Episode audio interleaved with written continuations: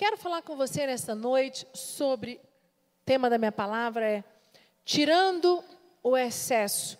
Semana passada o bispo Lucas falou sobre Sansão e eu quero continuar falando sobre Sansão. Mas eu vou falar uma outra parte que ele não tocou com vocês. Vamos dar uma introdução, né? Explicar algumas coisas que ele já falou semana passada. E quero falar com vocês sobre Sansão. Sansão, todos conhecem quem foi Sansão na Bíblia? Sim. Quem não conhece, está, a passagem de Sansão está em Juízes, a história dele. Sansão é a história daquele homem que era forte e a força vinha através dos seus cabelos. A força de Sansão estava no cabelo dele. E eu quero falar com você exatamente sobre isso. Sansão foi separado por Deus, sua mãe não podia ter filhos, e aí Deus chegou e falou: Eu vou te dar um filho, mas este filho será Nazireu. O que, que é ser Nazireu? Nazireu é não cortar o cabelo, não podia cortar o cabelo. Isso está lá em Juízes 13, Juízes 13, 3 até o versículo 6, diz assim: Apareceu o anjo do Senhor a esta mulher e lhe disse: Eis que és estéril e nunca tiveste filho, porém conceberás e darás à luz a um filho. Agora, pois, guarda-te, não bebas vinho ou bebida forte, nem comas coisa imunda porque eis que tu conceberás e darás à luz a um filho, sobre cuja cabeça não passará navalha. Porquanto o menino será nazireu, consagrado a Deus, desde o ventre da sua mãe, e ele começará a livrar Israel do poder dos filisteus. Então esta mãe, ela não tinha, pensa assim, uma mãe, né, você não consegue ter filhos, e aí Deus vai lá, responde a sua oração, mas Deus diz: Eu vou dar este filho a você, mas a condição é: este, este, esta criança ela é separada, terá um voto, não poderá passar navalha nos seus cabelos. A força de Sansão vinha do cabelo dele. Sansão foi consagrado a Deus na sua nascença e ele tinha um voto. O voto dele era não cortar os cabelos. o que tinha de mais importante e especial na vida de Sansão era não era a força, não era o cabelo dele que dava força, era o voto que ele tinha com Deus. Aquele voto de não cortar o cabelo, é isso que dava a ele força. A força de Sansão vinha daquele, daquele voto, daquela aliança feita. E este voto que Sansão tinha de não cortar os seus cabelos é que protegia Sansão e guardava Sansão de tudo. Aquele voto é que dava força à Sansão, fazendo com que ele vencesse os seus inimigos. Sansão não era derrotado em nada do que ele fazia. Se você abrir lá em Juízes 15, 15 e 16, diz assim: Achou uma queixada de jumento ainda fresca à mão e tomou-a e feriu com ela mil homens e disse: Com uma queixada de jumento, um montão, outro montão, com uma queixada de jumento, feri mil homens. Aqui mostra que ele sozinho feriu mil homens. Aí você fala: Meu Deus, que homem forte. Só que todos nós sabemos como Sansão terminou. Sansão terminou cego e foi morto. Ele venceu os inimigos, mas ele morreu no meio, entre aquelas pilastras que desabou o templo. É, os cabelos de Sansão representam a nossa aliança com o altar. O que eu quero falar com você nessa noite é, o Bispo Lucas comentou um pouco com você, mas eu vou falar sobre tirando excessos, mas eu preciso dar essa introdução, que a força de Sansão vinha do cabelo dele, vinha da aliança que ele tinha com aquele voto. A nossa força vem da onde? Alguém sabe? De Deus. Mas a nossa força vem da aliança que nós temos com Deus feita onde? No altar.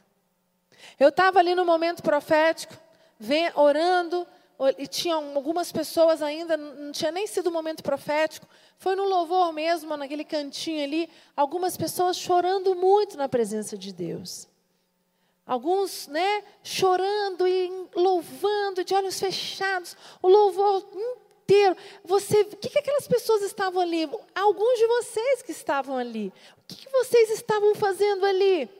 Vocês estavam de olhos fechados, fortalecendo-se. Muitos de vocês chegaram aqui nesta noite fracos, feridos, cansados, desanimados. E o que, que vocês fazem no momento do louvor? Quando vocês fecham os olhos, quando nós adoramos a Deus e quando nós deixamos que o Espírito Santo tome conta de nós, a gente fecha os olhos e a gente começa a orar e a presença de Deus ela toma conta de nós, ela nos fortalece. Da mesma maneira que o cabelo de Sansão era que fortalecia ele, quando você vem para o altar cansado, desanimado, oprimido, apático, é neste momento que o Espírito Santo ele toma você e ele entra dentro de você e ele fortalece o seu interior. O nosso, a nossa aliança não está. Deus não vai falar para você assim: eu vou te dar força se você não cortar o cabelo. Eu vou te dar força se você não comer tal coisa. Não. A nossa aliança está neste altar. A nossa aliança está no voto que nós temos com este altar.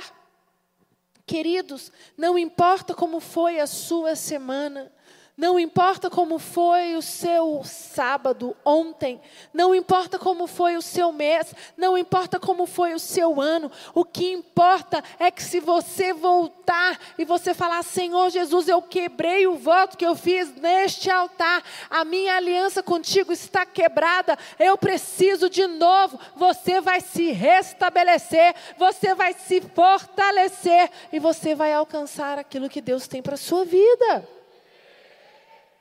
Uma salva de palmas para Jesus. Os cabelos de Sansão representam a nossa aliança com o altar, que é de onde vem a nossa força. É no altar que nós conquistamos a vitória. É no altar que nós derrotamos os inimigos. É no altar que nós alcançamos os nossos sonhos. Olha só, gente. É no altar que alcançamos os nossos sonhos. É no altar que derrotamos os nossos inimigos. É no altar que alcançamos as, notas, as nossas vitórias. E por que, que a gente então se afasta do altar? Por que, que a gente quebra a aliança com o altar? A chave foi dada. Da mesma forma, a força de Sansão vinha daquele voto que ele tinha de não cortar o cabelo. Vocês estão entendendo, igreja? Então é no altar que nós nos fortalecemos. Agora, por que, que temos que guardar este voto?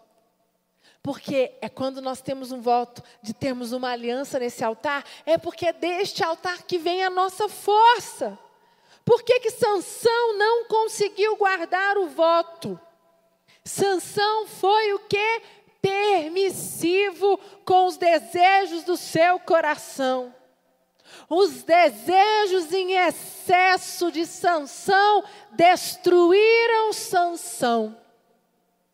Sabe o que nos destrói? Sabe o que rouba a nossa força? Sabe o que tira a nossa fé? Sabe o que rouba os nossos sonhos? Sabe o que rouba as nossas conquistas?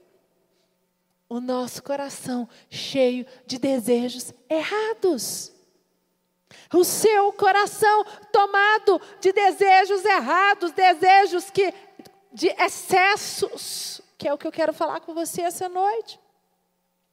Lá em Juízes 16, 17, mostra quando Sansão, ele quebrou o voto, descobriu-lhe de todo o coração e disse-lhe: Nunca subiu navalha à minha cabeça, porque eu sou nazireu desde o ventre da minha mãe, e se vier a rapar, ir, ir-se-á de mim a minha força, e me enfraquecerei, e serei como qualquer outro homem.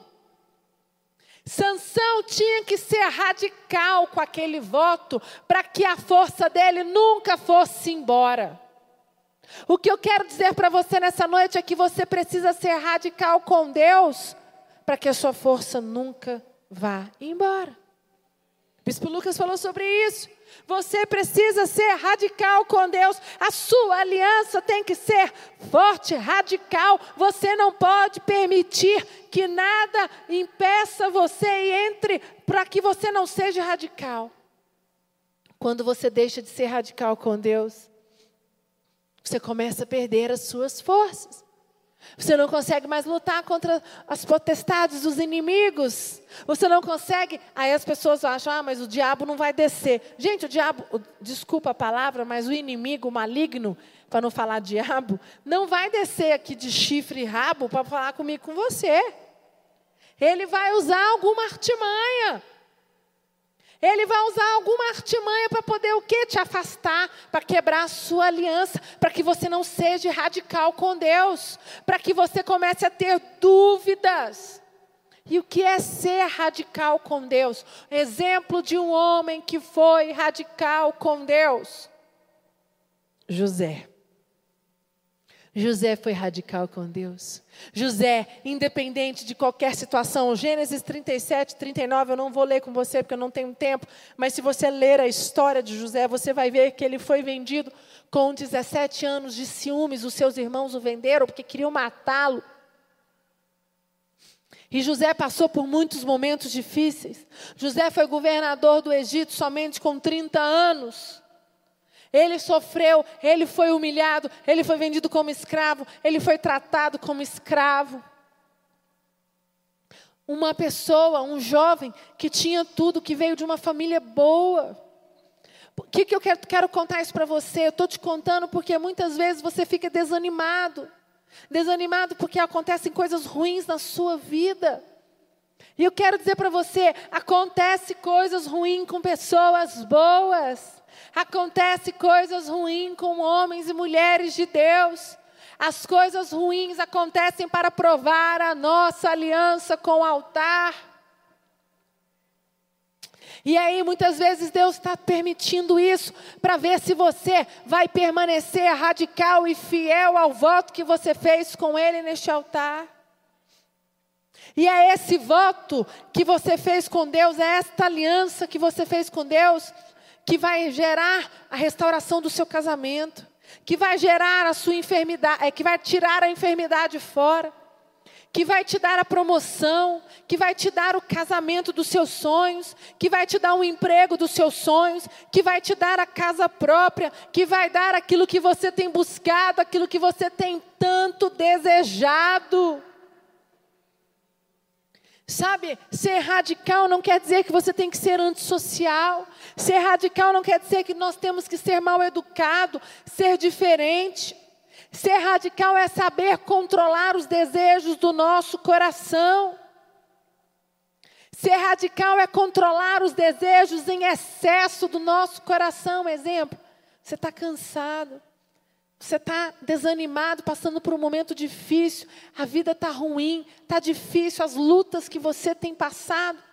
Ser radical é você não permitir quando vem falar, pessoas vêm falar mal da sua liderança, ou pessoas vêm falar mal do seu Deus, você fala, não, não quero escutar. Independente da situação que eu estou passando, eu tenho uma aliança com o meu Deus. É quando você está passando por uma situação difícil de enfermidade, você não deixar ser tomado por pensamentos de desânimo, pensamentos de morte. Ser radical com Deus é você viver os princípios que a palavra de Deus diz para que nós possamos ser no mundo tão louco como nós estamos vivendo. As pessoas hoje estão dizendo que a gente não precisa ser radical, que nós precisamos aceitar Jesus como Senhor e Salvador da nossa vida, maravilha. Mas a gente pode ter uma vida que a gente quiser. Ah, que história é essa de fazer jejum? Ah, para que ficar orando? Ah, que história é essa de ser bitolado? Ah, para que essa história de né, querer fazer movimento para mudar a sociedade? Ou nós nos impomos e nós colocamos representantes nossos para governar, as eleições estão tá aí. Nós temos que orar, orar para que a justiça de Deus venha, orar para que estabeleça o justo. Nós não podemos nos calar. É assim que a sociedade muitas vezes hoje quer nos calar. Não, você não, não, não é igreja e política não se mistura. Concordo que tem um limite. Mas existem situações que nós não podemos ficar calados. É você começar a aceitar o padrão que a sociedade, que o mundo quer colocar. Para quê? Você tem que ser bitolado, ter célula, ter ir na igreja sábado, ir na igreja domingo. Ah, não, pelo amor de Deus. Para com isso. E aí você começa a se permitir pensar diferente. Você deixa de ter de ser radical, você quebra aquela aliança. E eu quero dizer para você que quando nós somos radical, é aí que nós guardamos a nossa força, porque a nossa força ela vem do altar, a nossa força vem de nós sermos radical com a decisão de estarmos de joelhos e plantados na presença de Deus. A Bíblia fala que Sansão era circuncidado. Vou entrar neste assunto agora. Que o povo de Israel ele era circuncidado. O que, que é isso? O que, que é circuncisão na Bíblia? É uma cerimônia ordenada por Deus a Abraão e seus descendentes como sinal da aliança estabelecida entre o Senhor e o povo escolhido. Circuncisão é quando você pega o bebê com oito dias naquela época, quando eles eram, né, desde a época dos judeus, da época de Abraão, a sinal da aliança dos judeus com Deus, circuncisava, tirava a pele, o excesso do órgão genital masculino. E aquele, todos os homens tinham que ser circuncidados, tirar o excesso de pele. Circuncidar significa tirar o excesso.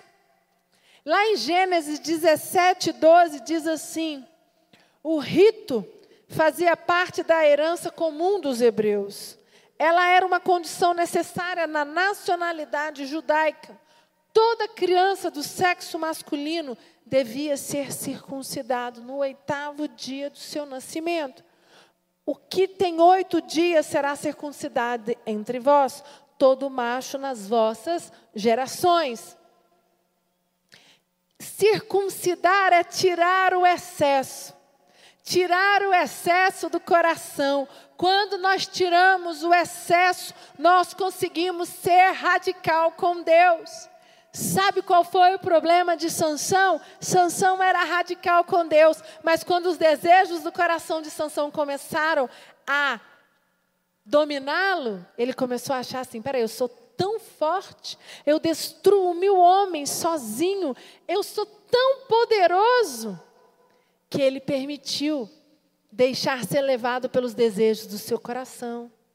Qual foi o erro de Sansão? Deitar com mulheres que não eram da tribo dele, tinha sido dado uma direção que ele não podia deitar com nenhuma outra mulher que não era da mesma tribo da dele. Certo ou não, igreja? E ele foi lá e deitou com Dalila, né? Com outras tantas, mas com Dalila. Só que com Dalila, ele se apaixonou por Dalila. Ele se envolveu emocionalmente com Dalila. E Dalila conseguiu tirar o segredo dele. Ele nunca poderia ter contado, era um segredo, era um voto. Ele não, Deus já tinha falado, você não pode abrir para ninguém. Mas o coração de Sansão foi dominado por uma mulher que não era da mesma tribo dele. Então, quer dizer, o, o Sansão foi tomado por um desejo, um excesso. E naquele momento, aquele excesso fez com que Sansão deixasse de ser radical com Deus. E este é o nosso, a maior dificuldade do ser humano. É o excesso que existe no nosso coração.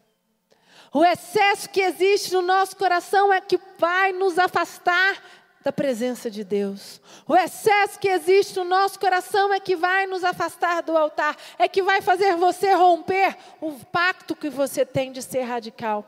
Eu lembro do bispo Lucas, ele fala muito eu sou radical. E o Lucas, ele é radical em algumas coisas. Tem, conheço ele desde 2002, tem 16 anos que eu conheço ele. Nós 14 anos e meio de casado, mais um ano e meio namoro, noivado, nós estamos 16 anos juntos. Tem 16 anos que ele continua radical com Deus em algumas questões, alguns posicionamentos que ele nunca mudou. E eu já tentei convencer ele de mudar. E eu vi que eu estava errada. Graças a Deus que eu entendi e que eu não quero mudá-lo, porque é ser radical com Deus na área que Ele é, é que o protege e me protege.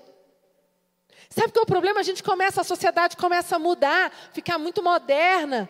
E aí ele fala: Eu não vou mudar, Priscila. Eu penso assim, eu sou radical com algumas questões. Eu vim do mundo. Se eu não for radical com algumas questões, algumas posturas minhas, eu, eu, eu, eu vou me permitir, eu vou me afastar da presença de Deus, e eu vou me pegar, e eu vou, eu vou cair. Eu não, não, me permito conversar com certos tipos de assunto, certos tipos de pessoa, ouvir certos tipos de música, ou é, ver certos tipos de coisa. Eu sou radical e quem conhece ele sabe que ele é radical. Mas é esta atitude que não deixa o excesso vir que faz com que ele seja aliançado com o altar. E eu quero dizer que muitas pessoas se afastaram dele e acham, julgam ele, acham ele, que cara chato. É louco. Muitas pessoas. Alguns se foram, outros se aproximaram. Hoje eu entendo que isso é uma proteção para o meu casamento, para minha família, para minha vida. E aí, com isso, vendo essa atitude dele, eu, me, eu voltei algumas questões que eu já estava assim, ah, será? Ah, mas será? Não, é, é isso mesmo. Princípios que nós aprendemos quando nós convertemos, né? quando eu me converti, quando eu me tornei líder lá atrás.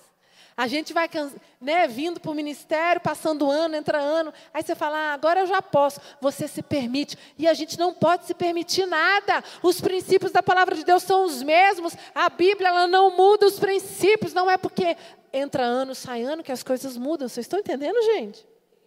E esse é o maior problema da sociedade hoje. A sociedade está ficando moderna, moderna, moderna, e está querendo aceitar que os princípios básicos dos cristãos vão mudar, e isso não muda.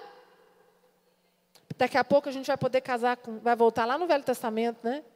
Você pode ter mais duas, três mulheres? Isso não existe. Jesus veio e mudou isso. O Velho Testamento era uma, era uma prática, depois que Jesus veio, veio uma nova prática de vida, veio um novo estilo de vida. É claro isso. Meu pai fala que já é difícil ter uma família com uma mulher, imagina três. Sangue de Jesus tem poder, ele brinca, né? E é verdade. Não é que a gente é custoso, né, gente? O homem também é, mas eu acho que eu também não dava conta, não. Imagina Jesus amado. Já é, você ter um relacionamento a dois é muito complicado. A gente mata um leão todo dia, a gente cede todo dia. Ah, bispo, você está dizendo que é difícil ficar casada? É maravilhoso, mas você tem que ceder todos os dias para ter um bom casamento. É a arte de ceder. É você precisa investir. Todos os dias. Tem semanas que meu casamento está no marasmo. E aí eu já fico incomodada, porque eu me conheço, conheço o Lucas, aí eu já chamo ele para conversar. O que está acontecendo? A gente está muito frio um com o outro. A gente está muito distante um do outro. Esses dias ele me chamou para conversar. O que, que aconteceu? O que, que você está esquisita? O que, que você está? E eu sou muito calada. É, minha, quando eu estou muito cansada, ou estou muito, ou estou chateada, ou eu fico muito no meu canto, gosto muito de ficar quieta. E se deixar, eu vou ficando quieta, vou ficando quieta, vou ficando quieta, vou ficando quieta. E eu não vou conversando, essa é a minha característica da minha personalidade. Mas para eu ter um bom casamento, eu tive que mudar isso. Eu tive que me abrir, eu tive que, quando eu não estava afim de conversar, conversar. Quando eu não estava afim de ser carinhosa, ser carinhosa. Por que, que você faz tudo isso, bispo? Eu faço tudo isso porque eu quero manter o meu casamento como era lá no início. Eu quero que o meu marido esteja, goste de estar perto de mim. Hoje, depois de 14 anos e meio, como ele gostava lá no namoro. E sabe o que tem acontecido hoje? As pessoas têm deixado passar os anos e elas não têm elas, ah, não, estou 15 anos, 20 anos casada, impossível ter o mesmo casamento. Casamento debaixo da palavra de Deus só melhora. É o que eu vejo com os meus pais, é o que eu vejo com os bispos que são amigos dos meus pais, que são casados há 40 anos, 42 anos, 35 anos. Eles todos eles falam: "O nosso casamento hoje é muito melhor do que quando a gente começou, porque no início tinha muita briga, hoje não tem". Ah, mas o amor, amor é decisão. A paixão, a paixão ela acaba, ela vai e volta. Existem épocas do casamento que estão mais monótonas, outras mais, né? Você vai esquentando. Você vai regando. Agora, os excessos que entram no nosso coração podem minar o nosso casamento, podem minar o seu ministério, pode minar a sua vontade de servir a Jesus, pode minar os seus sonhos, que Quais são os excessos? Gálatas 5,19 são as obras da carne. Vou citar algumas. As obras da carne são manifestas, Gálatas 5,19. Imoralidade sexual, impureza, libertinagem. Idolatria, feitiçaria, ódio, discórdia, ciúmes, ira, egoísmo, dissensão, facção, inveja, embriaguez, orgias e coisas semelhantes. Eu vos advirto, como antes já os adverti que os que praticam essas coisas não herdarão o reino dos céus. O que, que é o excesso? É aquilo que está mais na sua vida, que está fazendo mal para você. A quantidade que excede os limites comuns e ordinários de alguma coisa, excesso de indulgência. Isso aqui é a, é a, a palavra excesso, é que está no dicionário, o significado no dicionário. Ação abusiva, os excessos sempre foram os causadores dos seus problemas. Você não tem conquistado seus sonhos? Você não tem conquistado aquela área da sua vida que não tem rompido? É a área financeira, a área emocional, a área sentimental, a sua física e uma enfermidade. Existem excessos na sua vida que não foram cortados. Por isso que você não conquistou e não dominou essa área ainda. Exemplo, você quer emagrecer. Lembrei daqui agora. E não consegue, por quê? Come em excesso, não é não? É verdade ou não é? Come demais. Tem que fechar a boca, tem que fazer exercício. Ou você quer que parar de gastar, parar de ficar vermelho, no negativo, no especial. O que você tem que fazer? Parar de gastar. O problema é que você ganha 5 mil e gasta 7 mil. O problema é que você ganha 4 mil e quer viver com a vida de quem ganha 5 mil. Você ganha 3 mil e quer comprar roupa de mil reais. Você, quer, você ganha 4 mil e quer fazer uma viagem que custa 20. Não, são excessos, vocês estão entendendo, igreja? E o que, que destruiu? Ah, minha vida financeira está destruída. Minha vida financeira. Ah, o meu físico está destruído. Engordei 20 quilos. Mas, lógico, comeu em excesso. Lógico, gasta em excesso. E o excesso no nosso coração e no coração de Sansão foi o que destruiu ele, e no nosso é o que quebra a aliança no altar. Eu quero fazer uma pergunta para você nessa noite. O que está em excesso na sua vida? Que está te atrapalhando de ser radical com Deus? Você tem falado, algumas pessoas aqui dentro estão aqui pensando: a minha vida financeira não rompe. Será que você não está gastando em excesso? O seu físico, você está com uma enfermidade. Será que você não está em excesso na sua rotina, fazendo algo errado que o médico já disse que você não pode? A sua, seu ministério não vai para frente? Será que não tem algo em excesso? Você está sendo displicente com seus discípulos em excesso? Você está falando mal do seu líder? Sua língua está maior do que a sua boca, falando demais. Seu casamento está horrível. Será que você não está sendo muito duro em excesso com seus filhos, com a sua mulher? Você não está sendo sábio? Seu coração está saindo raiva, muita ira, muito ódio. Isso em excesso te destrói. E eu quero contar uma historinha, não sei quantos aqui já escutaram, de duas mulheres que moravam em duas fazendas. Uma delas chamava Maria, elas eram Maria e Joana, elas eram vizinhas de fazenda. Foi aniversário da Maria e a Joana foi mandou sua secretária e lá no curral, é onde tinha cocô de boi, não vou nem usar outra palavra para poder usar para vocês entenderem. E pegar e botar numa cesta e mandar de presente para Maria, a vizinha dela. Ela, elas não se gostavam, elas brigavam, se odiavam. E ela mandou, quando Maria abriu, colocou na porta, abriu, tinha um cheiro muito ruim, ela abriu a cesta, viu que era cocô de boi. E aquela mulher ficou chateada, mas não fez nada, ela não se vingou, ela não tomou satisfação. O que, que aconteceu? Ela foi aniversário da Joana e ela falou: Vou mandar uma cesta. Alguns podem pensar, ela retribuiu do mesmo jeito. Não, ela mandou a sua secretária assessora pegar as mais lindas flores que tinham no seu, na sua fazenda e entregar para Joana. E ela mandou. Quando Joana abriu, chegou lá, ela abriu, ela falou, ela está querendo, está tirando sarro da minha cara. Que ela abriu, estavam as flores lindas, bem cheirosas. E aí, ela abriu, correu para dentro, abriu a cesta. Ela pensou assim: ah, ela está dando uma de bacana, está mandando flores.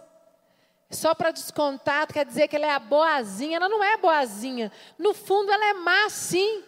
Ela não vai, até parece que ela não vai descontar a cesta que eu mandei para ela cheia de cocô.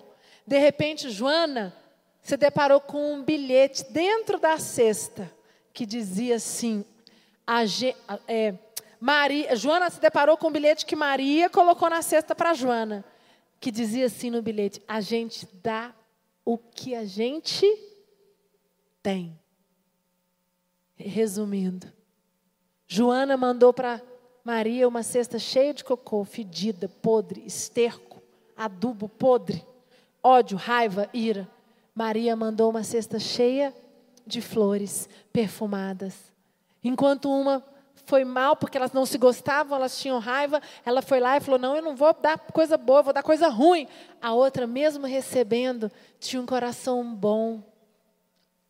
Quantos nós nos somos assim? Quando as coisas acontecem na nossa vida, quando os excessos vêm, em vez de nós virmos para o altar, tirarmos o excesso, sermos radical com Deus, a gente faz o quê? A gente vai lá e faz igual a Joana. Exala de nós coisas ruins, palavras torpes. Podridão sai do nosso coração, sai da nossa boca. A nossa mente fica tomada de, de pensamentos errados. E eu queria que você fechasse os seus olhos agora. O Espírito Santo está dizendo que algumas pessoas aqui dentro estão cheias de excesso. Você ainda não tirou os excessos do seu coração. E esses excessos têm te atrapalhado a ser um homem uma mulher de Deus, a conquistar aquilo que Deus tem para a sua vida. Você tem clamado pelo seu ministério, pelas suas finanças, pelo seu casamento, pelos seus filhos. Você tem clamado por tantas coisas. Nada tem acontecido. O que está cheio o seu coração? Queria que você aí no seu lugar, nós estamos muito cheios hoje, eu não consigo te chamar aqui na frente. Aí no seu lugar mesmo, você de olhos fechados, você pudesse orar e dizer: Espírito Santo de Deus, fala ao meu coração. Espírito Santo de Deus, limpa. Senhor, os excessos, tira os excessos. Senhor, eu não me permito que esse excesso me afaste, quebra o meu voto, a aliança que eu fiz neste altar, independente do, do que eu tenho passado, da situação difícil que eu tenho vivido, o meu coração está machucado, os meus pensamentos estão errados, mas tira de mim nesta noite. Eu não aceito, eu não aceito ser destruído. Eu não aceito que o meu coração me destrua, Espírito Santo de Deus. Fala isso agora ao Espírito Santo, igreja. Em nome de Jesus.